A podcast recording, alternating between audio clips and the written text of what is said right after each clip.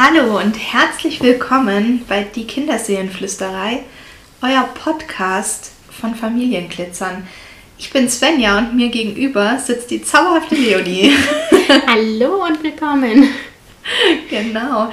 Ähm, ist ja jetzt sozusagen unsere erste richtige Folge.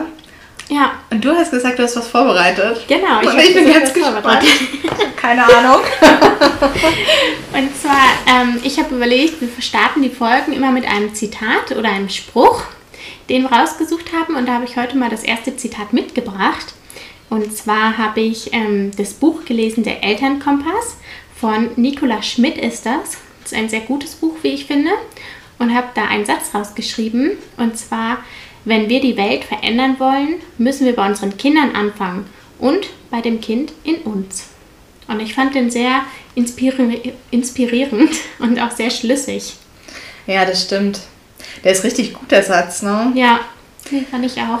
Ich finde vor allem den Verweis nochmal auf das eigene innere Kind total wichtig, weil das ist ja genau das, worum es sich auch so unsere Vision dreht und ähm, rankt. Das eine sind ja die Kinder und wie wir ihnen begegnen und das andere ist, dass wir ihnen begegnen können, ähm, braucht eben auch ganz viel Arbeit mit einem selber. Und ich habe ja. passend dazu gestern ähm, gelesen, dass es eigentlich total ähm, bei langsam, langsam, achtsam, echt auf Instagram habe ich das gelesen, dass, oh jetzt hoffe ich, ich habe nicht die falsche gesagt, aber ich denke, das war sie.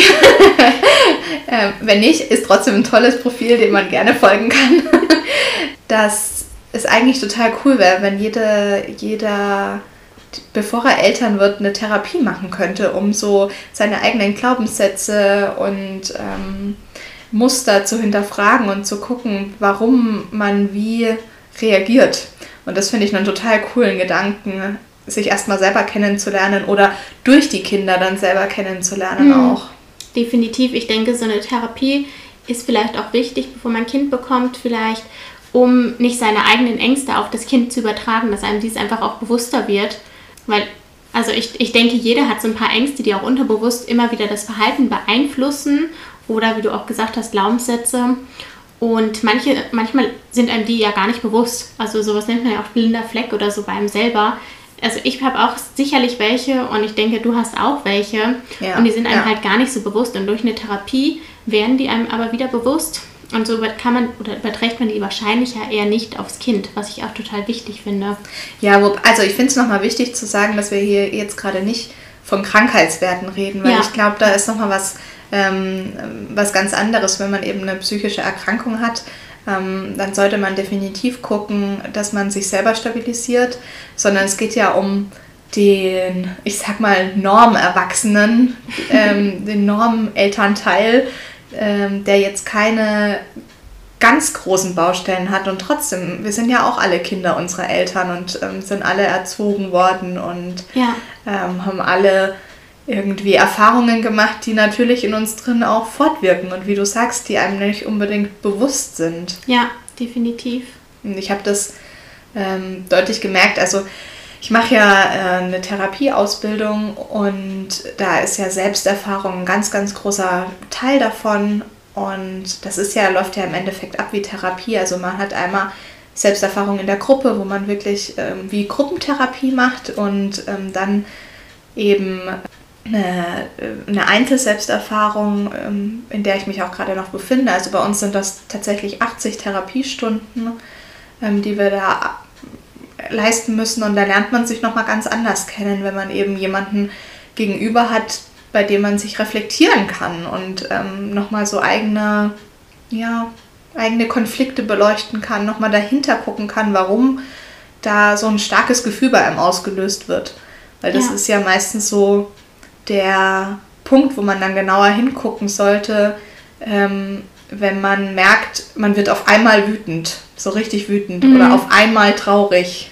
Ja. So, das sind ja meistens die Stellen, wo das eben nicht mit der Gegenwart zu tun hat oder mit dem eigenen Kind, sondern mhm. oft mit dem inneren Kind in einem selber. Ja, ja, genau. Ja, also ich, find, ich fand das Buch auch ziemlich gut. Ich habe zwar nur Teilausschnitte gelesen, weil ich die für meine Facharbeit jetzt gebraucht habe, aber ich werde das Buch definitiv nochmal im Ganzen irgendwann lesen. Mhm. Und vielleicht kommen da öfter Zitate raus. Genau, wir packen euch das auch auf jeden Fall in die Beschreibung, dass ihr das nochmal ähm, von der Folge, damit ihr das nochmal nachlesen könnt, welches Buch da jetzt gerade gemeint war. Genau. Ja, genau. Möchtest du heute erklären, worum es in unserer heutigen Folge gehen soll? Ja, wir wollten uns heute noch mal so ein bisschen ähm, mit Bindungen auseinandersetzen und ganz spontan gucken, ähm, über was wir da reden. Also wir haben jetzt kein großartiges Skript vor uns liegen, sondern reden frei aus dem Bauch heraus ähm, ja. Und wollen uns eigentlich damit beschäftigen, warum Bindung wichtig ist. Vielleicht auch noch mal grob, was Bindung überhaupt ist. Ja. Und ähm, ja, dann schauen wir mal, wohin die Reise geht, oder? Definitiv. Genau. Mhm. Möchtest du direkt erklären, was für dich eigentlich Bindung bedeutet? Weil ich denke, Bindung ist für jeden nochmal doch ein Stück weit was anderes. Ja, ja, also für mich ist Bindung das, was zwischen zwei Menschen passiert. Ne? Also ähm, jetzt ja nicht nur unbedingt zwischen Eltern und Kind, wobei das ja schon die Bindung ist, die uns dann prägt für unser Leben mhm. oder die Bindung, die so die den Rahmen oder das Fenster ähm, ist, durch die wir so die Welt betrachten, also ja. wo einfach der Grundstein gelegt wird. Aber Bindung passiert ja auch zwischen dir und mir, zwischen ja. mir und meinem Partner, zwischen Freundinnen. Das ist ja alles auch Bindung. Also ja. wie die Menschen miteinander umgehen und wie Signale, die jemand sendet, beantwortet werden. Mhm. So würde ich, glaube ich, Bindung beschreiben. Wie, wie ist es denn für dich? Ähm, also für mich ist es ein bisschen äh, bildlicher. Also ich würde sagen, Bindung ist dieses, dieses Band, was immer zwischen zwei Personen hin und her ist. Und ähm, wie du auch gesagt hast, Bindung ist zu jeder Person, ähm, die ich eigentlich in meinem Umfeld habe, kann ich eine Bindung aufbauen. Beziehungsweise kann diese Bindung halt auch wieder abbrechen. Also ich finde immer, dieses Band muss halt von beiden Seiten gehalten werden. Und wenn die eine Seite loslässt, dann ist das Band halt weg. Dann ist auch die Bindung für mich weg. Also wenn eine, zum Beispiel eine Freundin, sich nicht mehr um unsere Freundschaft bemüht oder so und so im Prinzip auch die Bindung zu mir vernachlässigt, dann ist, geht irgendwann die Freundschaft in die Brüche und dann ist halt auch die Bindung dementsprechend weg. Mhm. Genauso ist es auch bei, bei mir, wenn ich mich nicht mal um eine Freundschaft bemühe. Also für mich ist Bindung so ein unsichtbares Band zwischen zwei Personen, was entweder ganz stark auch ineinander verflochten ist, wenn sich beide auch sehr stark darum bemüht, dass dieses Band wächst und immer fester wird und auch größer wird und einfach äh, ein Band zwischen zwei Personen. Ja, ja, und das ist auch ähm, ja das Wichtige irgendwie so in der in der Kindererziehung, dass man sich bewusst ist, dass eben auch die Eltern-Kind-Bindung keine Einbahnstraße ist, ne? Ja. dass schon Babys eigentlich versuchen aktiv eine Bindung aufzunehmen, indem sie eben äh, ja in die Augen gucken oder so ganz feine Signale abgeben. Natürlich können die noch nicht sagen, hey, ich habe Durst und können dann warten, dass das beantwortet wird, aber ähm, dass es eben auch diese Feinfühligkeit braucht, um Bindung entstehen zu lassen. Und das ist ja in der Freundschaft ähnlich. Manche Freundschaften brauchen mehr Raum und manche sind sehr eng ja. miteinander und da ja ähm, ist, glaube ich, Feinfühligkeit ein sehr wichtiger Begriff. Ja, ähm, denke ich auch. Definitiv. Ja. Und es ist ja trotzdem nicht so, dass wenn man mal eine Zeit lang das nicht beantwortet oder das ein bisschen schleifen lässt oder als Mama mal ähm, so reagiert, wie man eigentlich nicht reagieren möchte, dass sofort das abbricht. Nee, nee, definitiv nicht. Das Band ist ja, also für mich ist dieses Band auch sehr stabil. Also es kann auch einiges aushalten. Ja, so ein ähm, Gummiband. Ja, genau. ja, also ich finde, das ist, also ja, ich finde immer mit diesem Band kann man sich das einfach immer bildlich sehr gut vorstellen. Ja, das stimmt. Ich finde auch eine schöne Metapher, ähm, gerade wenn man jetzt nochmal in den Kinderbereich guckt, dass Bindung im Endeffekt der, die Farbe von der Scheibe ist, durch dessen Fenster die Kinder die Welt betrachten. Das war jetzt ein bisschen mhm. kompliziert gesagt. Ich man hat es verstanden. Ne? Also, dass je nachdem, wie die Bindung zu den Eltern ist, Kinder die Welt anders sehen. Mhm. Ja, definitiv. Also, wenn man ja ne, eine sehr stabile Beziehung und auch sehr gute Bindung zu den Eltern hat, dann ähm, fällt es einem auch leichter, Bindung zu anderen Leuten aufzubauen. Also ist, ist ja so. wenn man aber eine sehr instabile Bindung auch zu seinen Eltern hat, also wenn man da vielleicht irgendwie ein gestörtes Verhältnis hat oder so, dann ist man meistens mehr in sich gekehrt und es fällt einem auch schwieriger, Freundschaften aufzubauen, so in der Regel. Ja, naja, klar, weil man ja so ganz grundlegende Erfahrungen macht. Einmal entweder, ja, meine Bedürfnisse und ich werden gesehen ja. und werden aufgefangen und ich werde begleitet. Mhm. Ähm, und dementsprechend natürlich sich viel selbstsicherer in der Welt bewegt, ja. weil man erlebt, ich bin wertvoll und wichtig. Mhm. Und wenn das aber eine sehr ambivalente Bindung ist, also mal versorgen und mal nicht, oder ähm, gar nicht eine versorgende oder vielleicht sogar eine misshandelnde Beziehung zu, von den Eltern zum Kind, dann erlebt das Kind sich ja auch als nicht wertvoll und wird unsicher. Ja. Und dementsprechend geht das natürlich dann auch in die Welt. Und dann, und gerade wenn, wenn ein Kind auch Gewalt erlebt, ähm, dann ist das ja nochmal noch mal eine ganz andere Geschichte. Ja, also durch diese, diese Bindung, diese erste Bindung, die man mit seinen Eltern hat, legt man eigentlich die, den Grundstein für das zukünftige Leben sozusagen. Ja. Ja, wobei, also Bindung fängt ja eigentlich schon während der Schwangerschaft im Bauch an.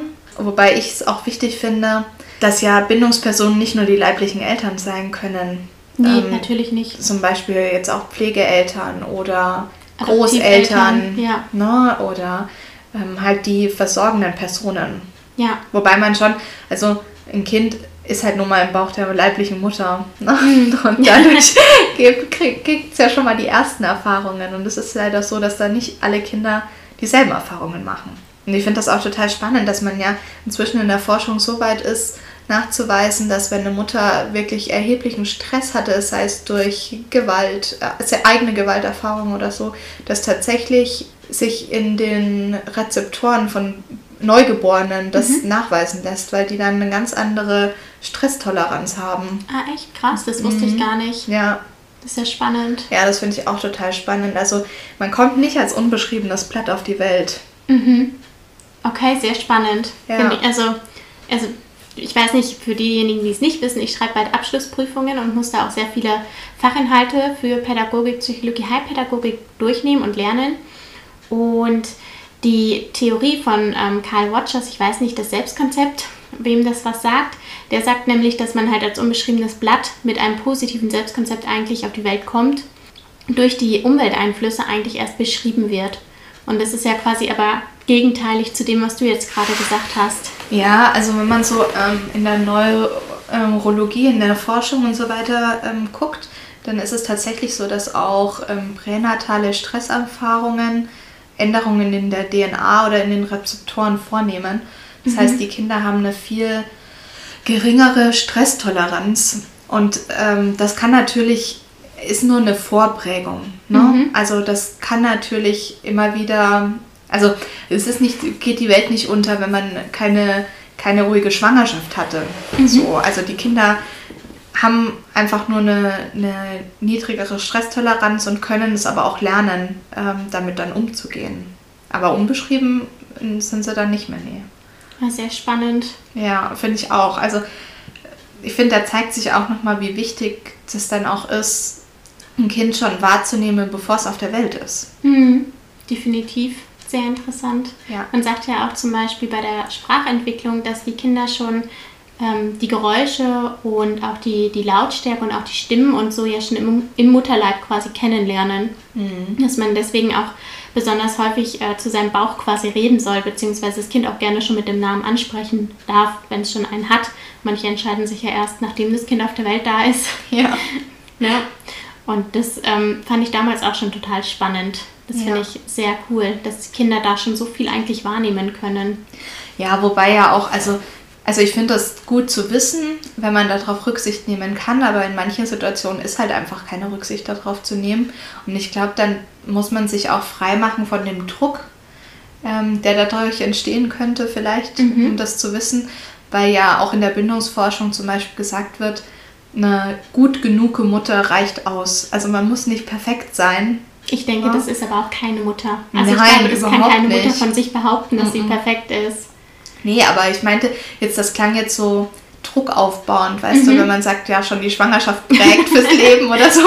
Ähm, aber sie legt halt einfach einen von vielen Grundsteinen mit. Mhm. Und ich denke, die Feinfühligkeit ist eben eine ganz wichtige und eben, dass man gut genug ist und nicht ja. perfekt.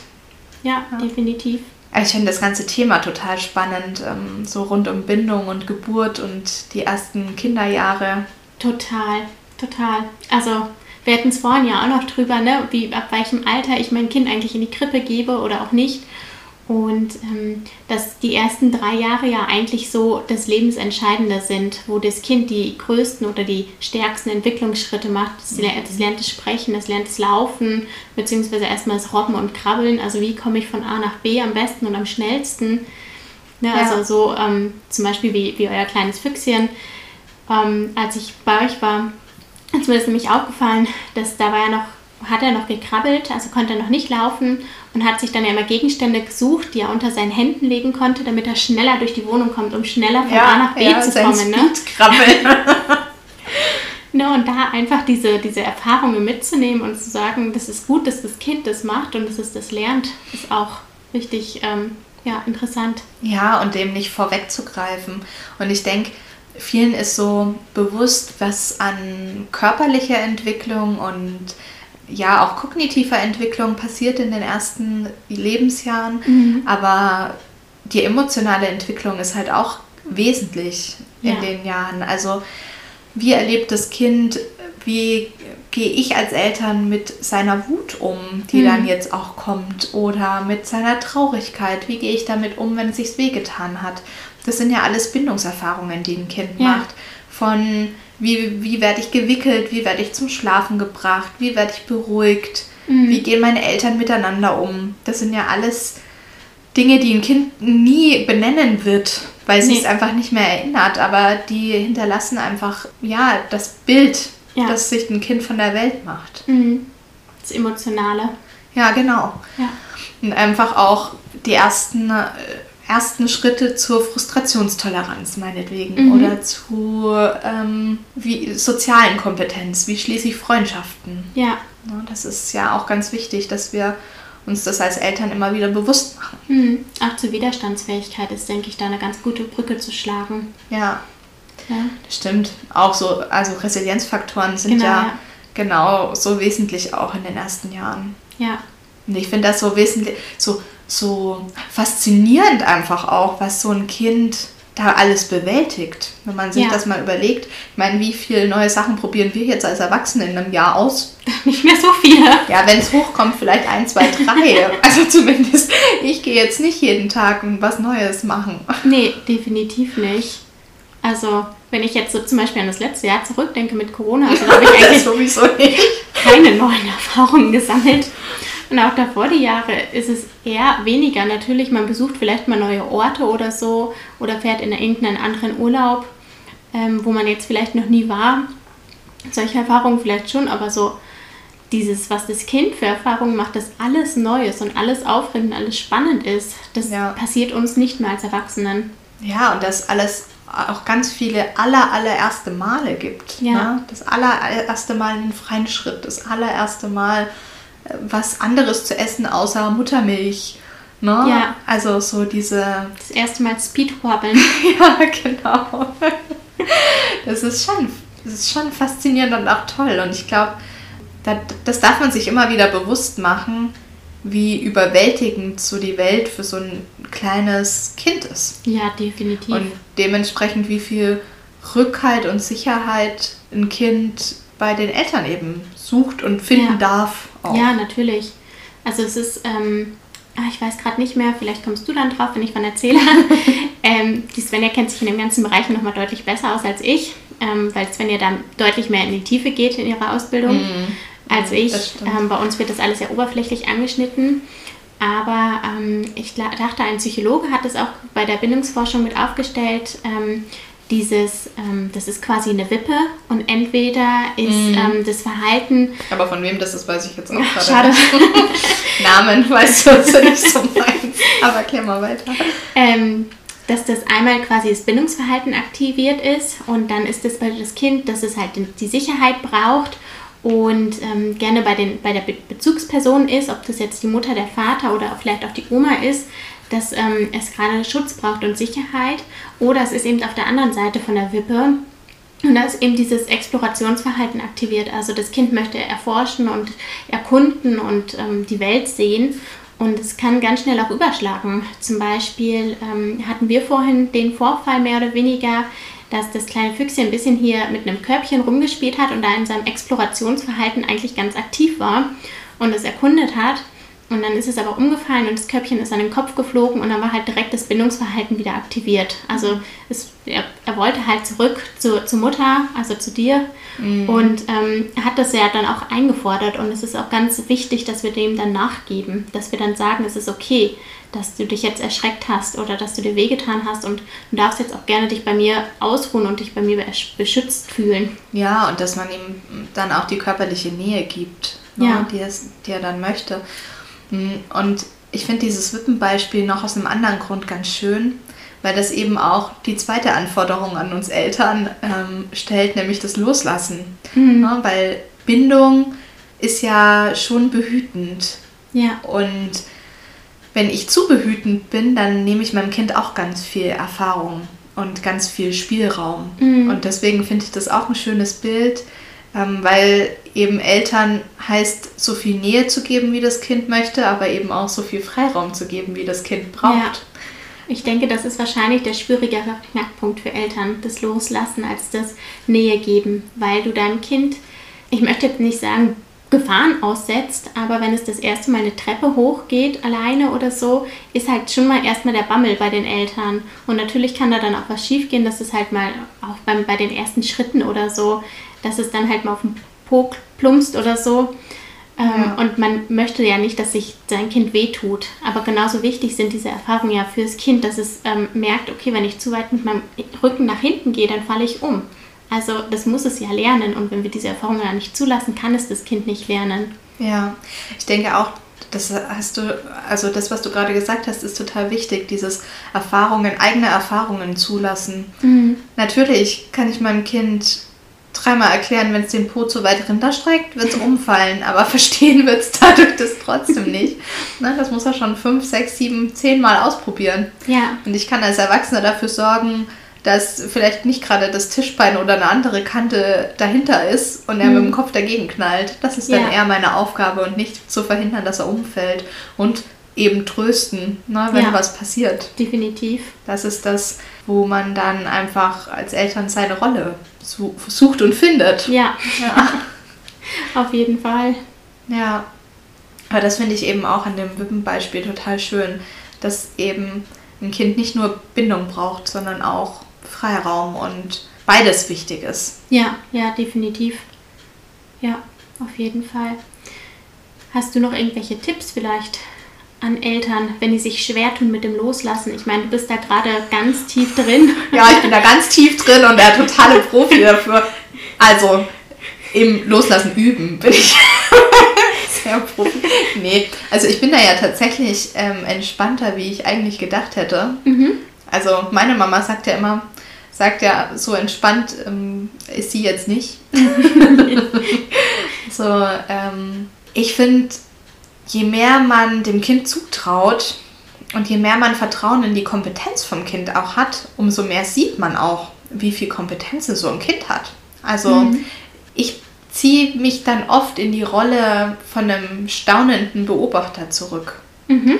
Also das ist so meine, meine Rolle, wenn ich das Füchschen begleite, der staunende Beobachter. Mhm. Und das ist ja auch gerade so das, wo der Bogen zwischen Bindung und Achtsamkeit geschlagen wird, finde ich, nämlich so im Moment zu sein, mit dem Kind im Moment zu sein. Mhm.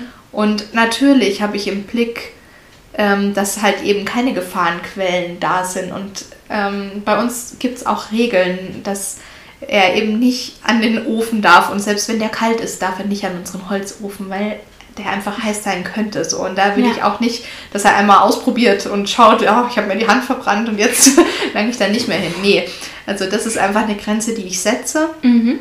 Und ich denke, das ist vielleicht auch so der Tipp an, an die Eltern, ähm, die uns jetzt zuhören. Ich setze eine Grenze, einen Rahmen und in diesem Rahmen kann sich das Kind bewegen.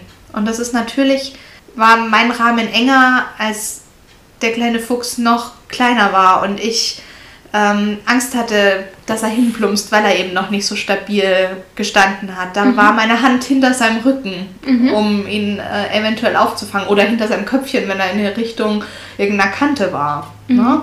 Ähm, und je größer er wird, umso größer kann auch dieser Rahmen werden. Also ein mitwachsender Rahmen. Ja, genau. sozusagen. genau. Ja, äh, wichtig, dass der nicht starr ist. Mhm. Da sind wir eben wieder bei der Wippe. Ne? Ja. Irgendwann erreicht das Kind den Rahmen und dann gibt es Wut, wenn der zu eng ist. Ja, definitiv.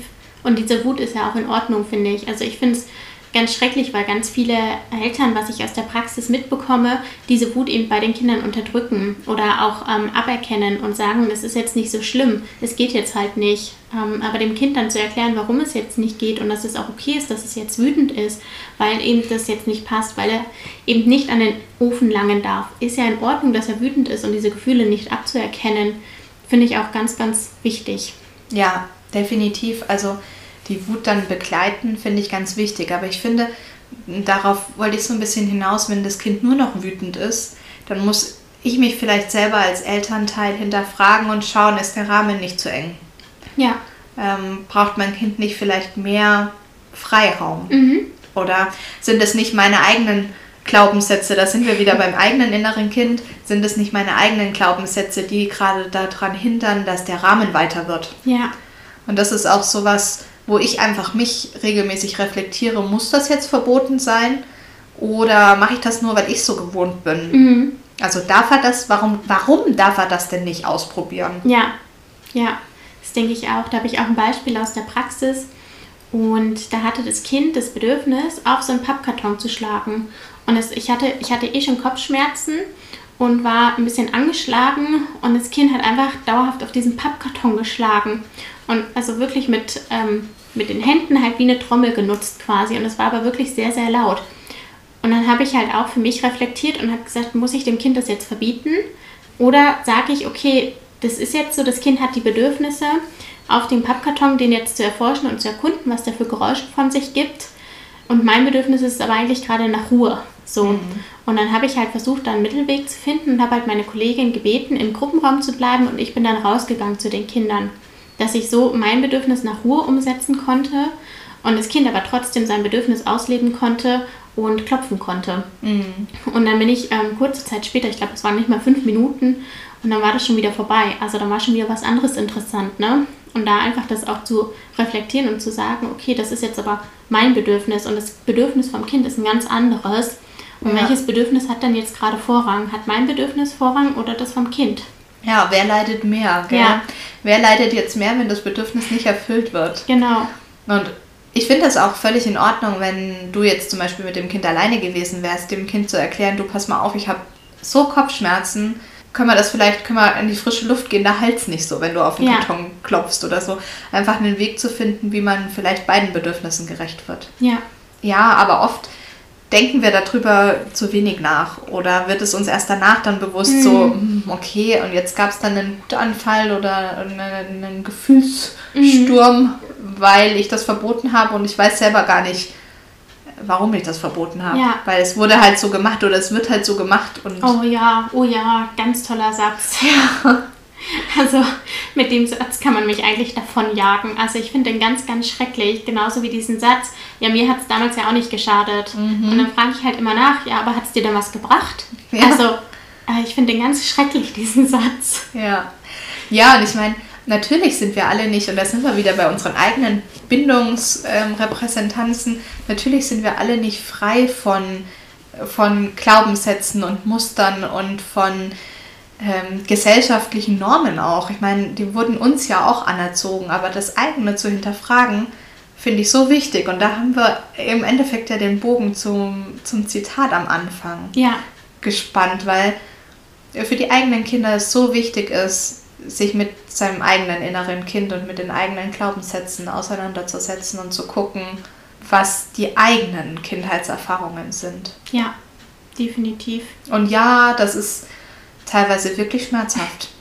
Das glaube ich. Ich glaube, es ist auch ähm, nicht unbedingt immer das Angenehmste, seine eigene Kindheit so in, in Frage zu stellen, sage ich mal, und so zu merken, oh, ich habe immer gedacht, meine Eltern haben alles total perfekt gemacht, davon geht man ja auch aus. Ne? Aber meistens die eigenen Eltern machen ja genauso Fehler wie wir auch. Hm. Und diese sich dann auch selber einzugestehen, ist, glaube ich, erstmal nicht so leicht. Ja.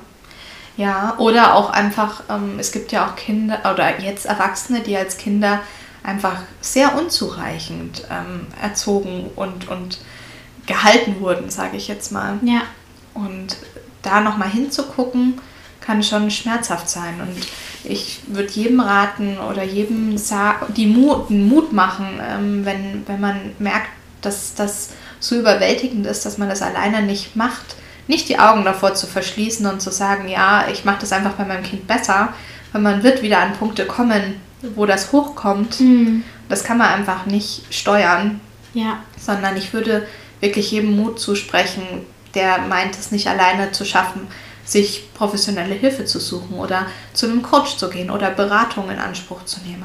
Also ich finde auch dieses ganze Thema Bindung ist ja sau allumfänglich und einfach allgegenwärtig. Also es ist ja, es spielt eigentlich dauerhaft eine Rolle. Ja, Ist egal, ob jetzt bei Kindern oder die Bindung zwischen uns beiden, es ist einfach die ganze Zeit immer präsent. ja.